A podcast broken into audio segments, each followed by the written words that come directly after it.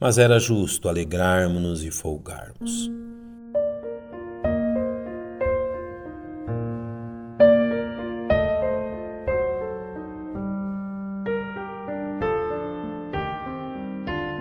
A parábola do filho pródigo está entre as mais conhecidas porções das Sagradas Escrituras.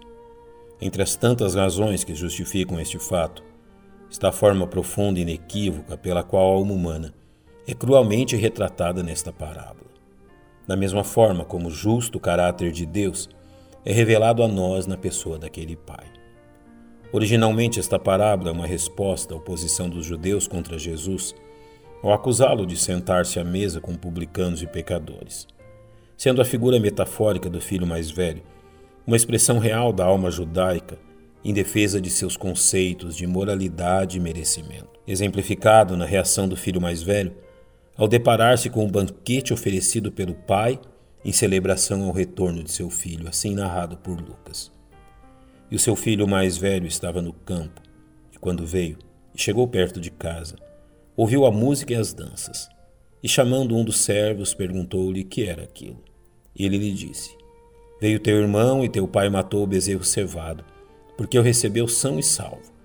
Mas ele se indignou e não queria entrar. Notemos que o filho mais velho chega do trabalho no campo quando os preparativos para a festa já haviam começado. Ele faz perguntas aos servos sobre o que está acontecendo, imediatamente enfurecendo-se pela forma que seu pai havia recebido seu irmão. Era costume em eventos assim que o filho mais velho circulasse entre os convidados como anfitrião da festa, certificando-se que tudo estava bem. Porém, ele se recusa a entrar em casa, não aceitando participar da festa e ainda discutindo publicamente com seu pai.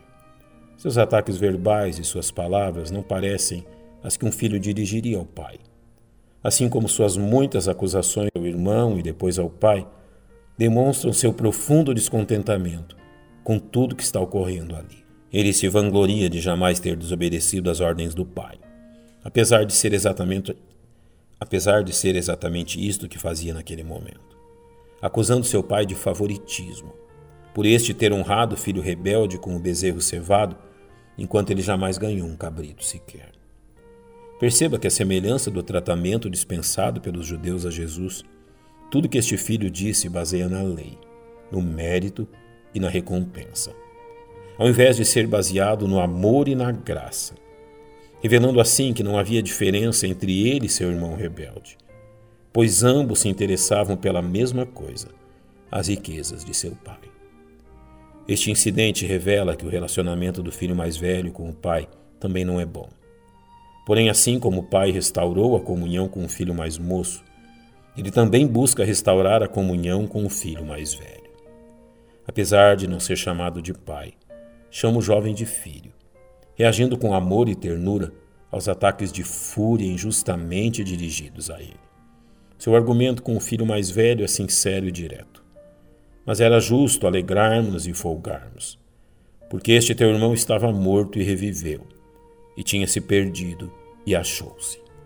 Através destas palavras, o pai simplesmente quer dizer-lhe: Eu apenas quero que você se alegre comigo.